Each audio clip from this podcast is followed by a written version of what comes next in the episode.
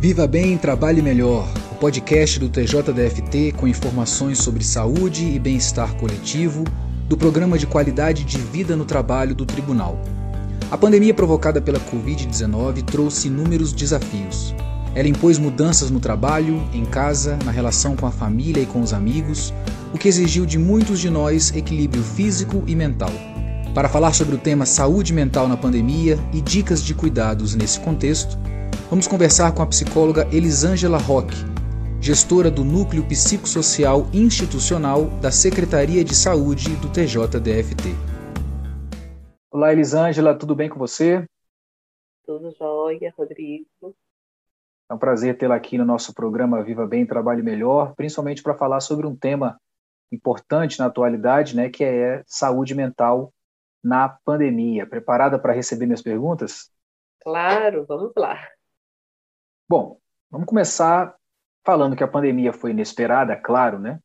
E no início ninguém imaginava que tudo que nós estamos vivendo hoje, com diversas limitações na nossa vida cotidiana e tal, fosse durar tanto tempo. Daí eu te pergunto, como gerenciar as emoções decorrentes dessa falta de certeza sobre o futuro? A primeira dica que eu digo assim para essa gestão é a noção de pertencimento. Né? Nós somos seres relacionais enquanto humanos. Nós pertencemos a grupos. Então, essa sensação de pertencer a algo maior, a uma família, a um projeto, seja ele profissional, religioso, pessoal, convoca internamente algo em nós que é próprio do humano, que é o de compartilhar experiências, que é a ajuda mútua. Então, é, nós, nós estamos online, nós estamos distantes fisicamente, mas nós estamos conectados. E essa conexão, ela pode ser afetiva, sobretudo, justamente para dar vazão a essa necessidade humana de relacionar-se, né? Então, hoje a gente já sabe também que ações de cuidado compartilhada, solidariedade, ela dá esse norte e essa sensação interior de equilíbrio e esse sentir-se bem é muito importante, porque já há provas científicas de que é, esses fatores emocionais, eles aumentam a imunidade das pessoas. E olha bem, nós estamos falando do Covid, né? Nossa, nossa realidade emocional, ela pode aumentar é, a imunidade. Uma outra dica, além de pertencer, de estar conectado afetivamente com outras pessoas, eu tenho visto as pessoas num turbilhão de trabalho, sabe, Rodrigo? Envolvidas, eu converso com pessoas que dizem que sentam na frente do computador a determinado horário e saem nove horas depois, sem ter levantado para tomar uma água, para ir a um banheiro, realidades completamente humanas e, e naturais, né? Então, outra dica que eu dou é faça pausas. Se nós estivéssemos no presencial, nós não engataríamos uma reunião atrás da outra. Nós teríamos breves intervalos que fosse para um pequeno café, que fosse para conversar com alguém, que fosse para olhar para a janela. Né? Eu sei que na realidade de estarmos em casa, em home office, muitas vezes é, somos nós nos cobramos uma atitude sempre presente, atenta, e por vezes é necessário que a gente pare um pouco, né? é, faça alguma outra atividade para aliviar essa tensão e recuperar a nossa energia. Um, um, outro ponto importante, além do pertencimento, de fazer pausa, é, é, ele é polêmico porque a gente, a gente fica naquela, é, naquele divisor de águas. A gente vai atrás de informação ou a gente deixa de, de ouvir tudo, né? E é preciso alcançar um equilíbrio. Nós precisamos de informação, nós precisamos saber como lidar quando nós estivermos com sintomas do Covid, quando pessoas próximas a nós tiverem. Então, a informação é necessária, mas nós temos que nos atentar à quantidade e à qualidade das informações. Então, uma dica que a gente dá é separar horários ao longo do dia para que você vá ver isso. E não como no início lá, né, quando a Covid começou em março de 2020, nós estávamos antenados na TV esperando qualquer tipo de informação pela internet e, e percebemos ao longo do tempo o quanto isso era prejudicial. Então, a, a dica é, sim, mantenha-se informado. Sim, com quantidade e qualidade de informações que te permitam usufruir delas, mas também evitando rumores que às vezes circulam, as tais das fake news, né? Então, sempre verificando de onde vem a informação e usar as fontes confiáveis. É importante não é, se expor demais às notícias. Isso vai fazer bem. Mas o oposto, né? Completamente não saber nada do que está acontecendo, essa sensação pode trazer angústia também. Então, minimamente, nós precisamos buscar esse equilíbrio. Elisângela, é, é Pois isso, que você tá, isso que você está dizendo me remete a algo que eu pensei uns meses atrás, quando eu vi várias, várias pessoas, vários amigos, dizendo que não assistiam mais os noticiários, que passaram a se sentir mal, que isso fazia mal psicologicamente e tal, tanta negatividade. E eu, eu o meu raciocínio é muito semelhante ao seu, assim, eu acho que se a gente se ficar completamente alheio de notícias que estão acontecendo, do que está acontecendo no, no, né, na sua comunidade, no seu, seu estado, sua cidade e no mundo, para quem está na, na, tranquilidade do lar, né, do trabalho em casa, do home office, enfim, parece que não está acontecendo nada e a tendência é que você acabe é, deixando de, de, de lidar com a, com, a, com a pandemia da forma como ela deve ser lidada, com os cuidados de distanciamento, de higiene, enfim, os cuidados sanitários. Você passa a ter a sensação de que nada de diferente está acontecendo. Se não tem ninguém doente perto de você, ou você não perdeu ninguém próximo, e você fica completamente alheio ao noticiário, a impressão que dá, para quem está trabalhando em casa, quem não está enfrentando aí, a impressão que dá é que a vida segue normal. Né? E eu acho essa uma impressão perigosa para a gente lidar nesse atual contexto. Você Exatamente. concorda? Concordo demais e entendo, sabe, Rodrigo, que são mecanismos de defesa que as pessoas vão lançando mão para lidar com uma situação tão desafiadora e tão incerta.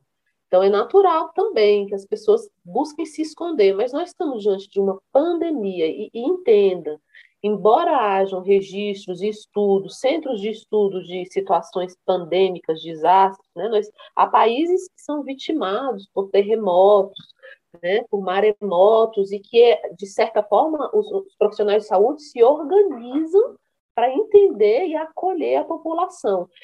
É, negar inclusive, faz parte do mecanismo de defesa e do processo de adaptação. Então, o que você me fala é de uma negação, e ela faz parte do processo de adaptação. Agora, ela não pode ser uma fase que se estenda e nem que vire ali um, um, um local de esconderijo onde a pessoa entrou numa bolha achando que não vai ser tocada. Impossível, porque a pandemia nos toca a todos, né? E, e está posta. E, assim, com, é, a gente sabe que não tão cedo nós estaremos saindo dessa situação. Então, isso também me diz de um mecanismo de defesa e de uma forma de organização pessoal que vai trazer prejuízos em algum momento. Então, é, é possível passar, é possível, é entendido que nós podemos, inclusive, passar por essa negação? Sim, mas isso precisa mudar de fase. E é justamente aí que entra o acompanhamento psicológico, né? Acompanhando como a pessoa tem se orientado dentro dessas fases. Mas eu queria ainda dizer, com relação à gestão das emoções, é que a, a saúde mental envolve um, um, um espectro muito amplo de, de, atitudes, ações, comportamentos, né? E que é cuidar da sua saúde, as suas necessidades fisiológicas né? e sentimentos. A pessoa precisa estar muito atenta, né? E, e acho que trazer a consciência o como ela está, o como ela está enfrentando, esse olhar interior que cada um de nós pode fazer, sabe? Então, é, manter o sono em dia, a alimentação saudável, a atividade física dentro, adaptada, né, dentro do possível para evitar contaminação, são realidades que vão nos protegendo e nos ajudando a gerir é, essa pandemia e as nossas emoções. Uma coisa que eu gostaria também de deixar registrado, nós também precisamos compartilhar é, histórias boas, né? É, não é negar os malefícios que estão sendo causados pela pandemia, mas também nós podemos deixar de ver notícias boas acontecem, né? A ONU é, tem nos informado de, de realidades positivas e um dos dados que ela traz é que 80% dos infectados tiveram sintomas leves. Então, nós precisamos entender também pessoas que recuperaram, pessoas que venceram o Covid. E eu, e eu vi esse caminhar na mídia, né? Ela, ela começar, então, a pôr ênfase nas vitórias. Por quê? boas notícias é, fazem com que nós equilibremos nossas emoções, que é a, a história da, da, da, emoção positiva, né? Ela, a gratidão é uma grande emoção positiva e que, bem alimentada, bem vivida, ela faz com que nós entremos num equilíbrio e, inclusive, como eu disse, repito, a nossa imunidade fisiológica aumentada quando nós estamos bem, entende? Entendi, entendi sim. Elisângela, me diga o seguinte: os psicólogos, como é que os psicólogos têm percebido o impacto da pandemia sobre a saúde mental das pessoas no sentido de problemas mentais, assim? Houve um, um agravamento em problemas mentais já existentes ou há, há, alguma coisa nova surgindo, há alguma condição mental nova surgindo? E se, se, se você já puder falar para a gente quais para quais sintomas as pessoas devem ficar atentas e como saber é, e reconhecer o momento de procurar ajuda profissional, você já pode dizer para a gente, por favor. Tá certo, Rodrigo. Então, nós temos falado tanto de saúde mental nesse tempo, mas, na verdade, quando as pessoas estão falando o termo saúde mental, na maior parte das vezes, elas estão falando dos distúrbios que estão atingindo milhares de pessoas e que podem trazer muitas consequências negativas para elas e para a sociedade, porque elas, como eu disse, são seres relacionais. É, mas, enfim, num contexto pandêmico, é esperado, como eu disse, por conta das fases, um aumento nos casos de ansiedade e depressão, porque são respostas emocionais a toda essa situação. Em conceito, saúde mental é a qualidade de vida em relação à cognição e ao equilíbrio emocional. Eu vou alcançar equilíbrio se eu estiver bem comigo e com os outros. Né? Então, é, eu preciso aprender a aceitar uma das primeiras realidades que nós precisamos aceitar que eu estou isso vai minimizar a negatividade ou a negação que nós dissemos antes né? Aceitar que eu estou num contexto diferente que eu não tenho controle e que estar mais ansioso angustiado vai fazer parte dentro de um de um novo normal como gostam de dizer né? São sintomas completamente normais numa situação anormal e esperados. É, então, nós não podemos perder de vista isso. Agora, nós precisamos também é, perceber que as pessoas estão se reinventando, as pessoas estão dando o melhor de si. É, se, se, há novos problemas mentais, não, são, são os mesmos de sempre. É óbvio que pessoas que antes da pandemia já apresentavam condições é, é, desafiadoras no âmbito da, da ansiedade, quadros depressivos, eles tiveram um aumento, né? um agravamento. É, a Organização Mundial de Saúde, Rodrigo, espera que 40% da população mundial, olha o que é isso, e isso com dados a partir de evidências é, científicas de locais onde passaram por grandes desastres. Né? Aqui no Brasil, nós tivemos é, Brumadinho, né, onde a população precisou ser acompanhada, inclusive por psicólogos voluntários, e, e, e as pessoas vão passar 40% pelo estresse pós-traumático. Né? É, é, um, é um transtorno menos conhecido, menos falado do que a ansiedade e a, e a depressão, mas a, as pessoas vão passar pelo estresse pós-traumático. 40% é um número muito alto. Então, e não é novo, né? É, é esperado isso e é, as pessoas, de certa forma, vão estar inseridas nessa realidade. É, o que nós temos percebido é um aumento, na verdade, eu gosto de, de dar esse dado, nas capacidades e condições de se reinventar frente a essa pandemia, né? É, nós estamos caminhando num terreno muito novo tanto para a psicologia, para a humanidade, um terreno muito novo, onde, sim, há registros e evidências científicas, mas ainda nós estamos aprendendo no caminhar. O que, que eu vejo de muito positivo? O ser humano voltou o olhar para a finitude da vida. Né? Nós, nós caiu, na, caiu nas nossas mãos de forma muito abrupta a morte e o morrer e realidades que por vezes nós não queremos conversar, nós não queremos falar sobre, mas ela nos visitou e nós vamos precisar conversar sobre isso, né? Como como nos é, relacionar com o luto, como vivenciar o luto, enfim. Mas nós também temos como muito positivo a nossa juventude, as crianças nascidas na pandemia, né? Talvez no futuro, Rodrigo, nós vamos poder ter esse olhar, olhando o passado, o pós-pandemia, quais foram as consequências e sequelas? Hoje ainda é muito cedo para a gente dizer, não há registro de quadros e transtornos que possam estar sendo é, vivenciados ou novos diante dessa pandemia. A depressão, a ansiedade, o estresse pós-traumático, isso tudo já era muito esperado, né? É, e aí dentro desses quadros. Elisângela, dentro desses quadros, que sintomas que as pessoas devem ficar atentas para decidirem um, um, momento de buscar ajuda profissional?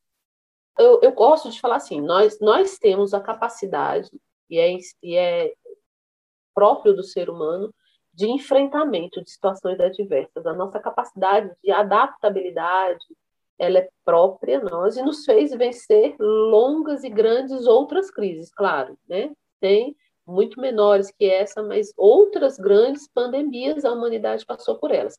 A primeira dica que eu digo é quando a pessoa se vê disfuncional. O que é isso? Porque, sabe, Rodrigo, dizer um ou outro sintoma, isso a, pessoa, a, isso a literatura demonstra vários, eu vou dizer alguns. Mas é, eu gosto de usar a metáfora que cada um de nós tem uma caixinha de ferramentas para ir lidando com a sua vida, que foi agregando conhecimentos ao longo da nossa história. E de pessoa para pessoa, ela foi agregando ferramentas para lidar. Então, para umas, é, a meditação, né, a religiosidade, a, a a saúde física, é, pra, pra, de pessoa para pessoa, e elas fazem sentido diferente. Mas, de modo geral, é preciso buscar ajuda quando eu percebo disfuncional. Eu não consigo mais funcionar no meu dia a dia e por mais de um dia. Né? A, literatura, a literatura fala de uma pessoa que não funciona e não consegue trabalhar por uma semana, então não consegue mais ligar o computador, a cabeça muito enxaqueca, já não dorme, né? O, sono ele é um, um indicativo muito pontual de porque é ali que a gente é, renova nossas energias, a nossa força, descansa, né? Então, o sono, memória, é, enxaquecas, dor de cabeça, estou falando de sintomas físicos, é, psicológicos, tristeza a, a, maior parte do dia e por vários dias seguidos, é, falhas na memória, erros, né? Às vezes a pessoa está tão habituada a fazer trabalhos aqui, a, a, né? o produto do trabalho dela sempre foi desnecessário, supervisões e, e, e de uma hora para outra a pessoa se percebe tendo que ser supervisionada e com mais correções no seu trabalho, porque ela está errando mais. Então, isso faz com que a gente acenda uma luzinha de dizer, opa, não está muito bem, né? Eu, eu eu não estou bem. E aí é a hora de buscar ajuda. Sobretudo, eu, eu coloco muito a questão da disfuncionalidade. Eu percebo que não está dando certo. É, assim, a, a, eu não estou conseguindo mais administrar, o choro está fácil, né? Eu estou percebendo que eu estou muito agitada. Essa autopercepção, ela vai fazer toda a diferença. A pessoa conseguir perceber e aí pedir ajuda. Hoje, nosso país tem mais de 500 mil vítimas da Covid-19. Milhares de pessoas perderam familiares, amigos, pessoas queridas. Eu te pergunto, como, é, como vivenciar esse luto? E uma dúvida também interessante é se a gente pode dizer que a gente está passando por uma espécie de luto coletivo, se esse, se esse conceito existe. É bem interessante. É... Há, uma, há uma, uma teórica chamada Elizabeth Kubler-Ross, que é uma psiquiatra, desde a década de 50, ela vem trabalhando a, a questão do luto, da morte e do morrer. Né? E ela é, traçou alguns estágios é, descritos por ela, na percepção dela, no atendimento a inúmeros pacientes é, nos estágios finais da vida. Ela, ela delimitou alguns estágios próprios do luto. Eu vou te falar esses estágios para que você perceba, e as pessoas que estão nos ouvindo também percebam, que numa pandemia nós temos perdas tão grandes da nossa liberdade, né, de pessoas concretamente, que, que esses estágios parecem estar acontecendo conosco, ainda que nós não estejamos vivendo o luto propriamente dito da perda de uma pessoa. É claro, né? E nós não podemos minimizar que há pessoas que perderam muito mais que outras, né? E que estão vivendo lutos muito mais profundos, né? Prolongados, nós assim os chamamos, definimos tecnicamente, lutos prolongados do que outras. Mas, de, de modo geral, a, a Elizabeth Kubler-Ross vai dizer que o primeiro estágio é nega, da negação e do isolamento. Ora, quem de nós não se sentiu assim? Primeiro, minimizando a pandemia no primeiro momento, ah, não é isso tudo, e se isolando. Então, é uma característica própria de quem está na vivência de um luto, percebe? É, ela vai dizer que o estágio segundo é o da raiva. Né? A pessoa sente raiva por perceber que não é mais possível negar o fato de que ela está perdeu, que não vai ter de volta aquilo que ela antes tinha, né? E ela, ela vai sendo expressa, é, nós vamos projetando, às vezes, no ambiente externo, nas pessoas, né, por uma irritabilidade. Um outro estágio que ela diz é que as pessoas começam, então, a barganhar. Né? Ele começa a ter uma ponta de esperança né, de que, não, ele vai passar por aquilo, é, e aí ele começa a fazer barganhas. Também nós podemos dizer claramente que a gente vai passando por esses estágios, né? O, o quarto estágio que a Elizabeth Ross fala é a, a, depressão em si, esse estágio de sentimento mais de tristeza, acompanhado de solidão, de saudade. Quantos de nós ainda não vivenciam o saudosismo de poder ir a um, um teatro, aí a um espetáculo, né? As artes que tanto nos alimentam positivamente, né? É, essa tristeza, essa depressão percebe eu não estou, eu estou falando de um sintoma, né? É um sintoma. Hoje, o que nós vemos é as pessoas repletas de sintomas. E isso não são transtornos. Nós precisamos diferenciar, eu acho que até, até complementando a pergunta anterior, é, a resposta anterior, se é, os sintomas permanecem, perduram, né? A pessoa começa a perceber que, ela, que aquela ansiedade, que por vezes não passou de um dia para o outro, mudando de contexto, né? Ela interferiu no funcionamento, ela é perturbadora, ela não cessou espontaneamente em poucos dias, nós já o alerta já é não esse sintoma está se agravando, né? Então essa é a hora de buscar ajuda. Também é por quê? Porque dentro de, de um processo de perda, de readaptação, a tristeza e a própria depressão, ela são esperadas, né? E com o último estágio, o quinto estágio, que a Elizabeth Kubler-Ross vai dizer, é a aceitação. É a hora que então eu aceito que estou que perdi, eu aceito que não está mais do mesmo jeito como eu esperava, eu aceito, inclusive, externar sentimentos de angústia, é, eu aceito falar sobre a morte, falar sobre a perda. Né? Então, perceba, nós podemos ter esses estágios na vivência de um luto, onde há perda de um ente querido, de um amigo, de um familiar, né, de um parente. Mas nós também vivemos essa, esses estágios né, em outras perdas da nossa vida. Pessoas perderam emprego, né, empresários perderam negócio. Então, quando você me fala de luto coletivo, eu, eu gosto de dizer assim: talvez não o luto em si, porque o luto é muito particular de perda de pessoas, né, de, é, eu diria que nós temos os sintomas das fases próprias do luto, e isso nós conseguimos ver, né? E a Elizabeth Kubler-Ross vai dizer, então, também, para finalizar, que a esperança é um grande sentimento em todos os estágios do luto que, que traz saúde. Né? Se a pessoa alimentar essa esperança, é, isso é muito importante para a saúde dela. E, e por fim, né, é nós humanizarmos a morte cada vez mais, né, humanizarmos as perdas. Nós somos seres que ganhamos e que perdemos. E quando nós conseguimos humanizar isso, nós conseguimos ir dando um sentido para a vida, né? É, há sim, é toda essa dimensão emocional na perda, né? É, lágrimas choradas, né? gritos, essa condição que é própria de nós. Mas é, a, nossa condição humana pede isso. E a nossa saúde mental exige esse extravasar. Como é ruim o fechamento, o isolamento, o não é, extravasar toda essa dor, esse sentimento, né? Nós devemos sempre, então, valorizar isso que é próprio do humano, a vida, o relacionar-se, o conversar com alguém, o ter apoio das pessoas, né?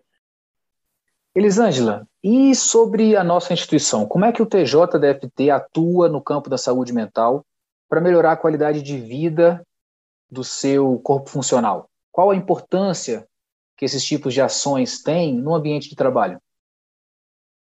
É, então, Rodrigo, no tribunal nós temos um programa de qualidade de vida no trabalho, o Provida. Né? Ele foi regulamentado desde 2012 e hoje a Coordenadoria de Planejamento e Promoção de Saúde né, de servidores é que está à frente desse programa. É um programa amplo, né? porque saúde mental, ele a saúde, né, a qualidade de vida, ela envolve não só a saúde mental, mas ela envolve outros, outros aspectos, né, da, da vivência e da, da busca de saúde, né, do equilíbrio. Por que esse espectro tão amplo? Porque a saúde importa, vidas importam, é, estar bem nas fases que se passa da vida profissional impacta diretamente na, pro, na produtividade, né? Nós precisamos o tempo todo, enquanto unidade de saúde dentro do tribunal, propiciar espaços para que o assunto saúde seja falado, seja desenvolvido, né? Por isso, há inúmeros canais abertos, né? O diálogo constante entre os nossos profissionais de saúde, com os nossos servidores magistrados, justamente buscando aliviar a pressão do dia a dia, né? E, e, e tornar as nossas relações mais empáticas, né? É, muitas vezes nós estamos diante do trabalho, aí aparece lá um e-mail, oh, a, a, Secretaria de Saúde promove um evento, e assim, ah, não tenho tempo agora, tenho que voltar aqui.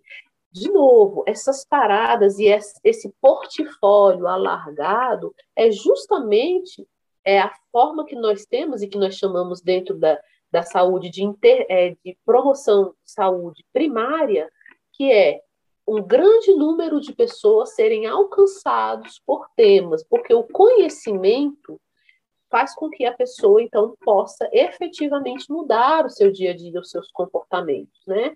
Então são ações preventivas. As ações preventivas primárias, elas dizem desses grupos de palestras, de interações, e elas têm acontecido, viu, Rodrigo, de forma online, né? Nós tivemos o Integrando C recentemente, aposentação, onde, a partir das intervenções, nós partimos, então, para uma prevenção que nós consideramos secundária, que é onde nós vamos, assim, pincelar aquelas pessoas que estão vivendo desafios maiores. De forma geral, a, a prevenção primária, ela já dá recursos para a pessoa se mobilizar ali dentro do dia a dia dela, né? Na intervenção secundária, já são grupos menores, aonde há um olhar mais pormenorizado, e para isso nós temos, então, os atendimentos psicossociais, no núcleo psicossocial, né, e que e, e tem um papel importante também para ajudar as pessoas no ritmo de trabalho que elas têm se colocado, né, é, nós temos também acompanhamento a gestores, né, que nossa unidade faz, aqueles que buscam espontaneamente.